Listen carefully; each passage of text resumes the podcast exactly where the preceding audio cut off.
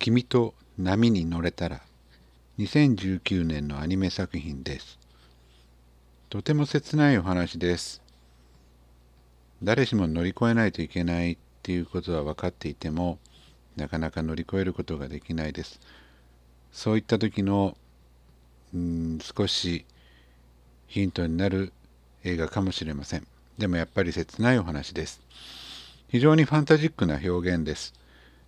えー、っと時にですね非常にリアルな部分もあるんですがクライマックスもダイナミックですしまあ本当にアニメならではの表現がたっぷり詰まった岩佐正明監督の真骨頂の映画ではないかと思います。脚本は吉田玲子。吉田脚本の若女将小学生を先日見てこちらも泣かされてしまいました。泣かされっぱなしですね。えー、この話はまたどこかで。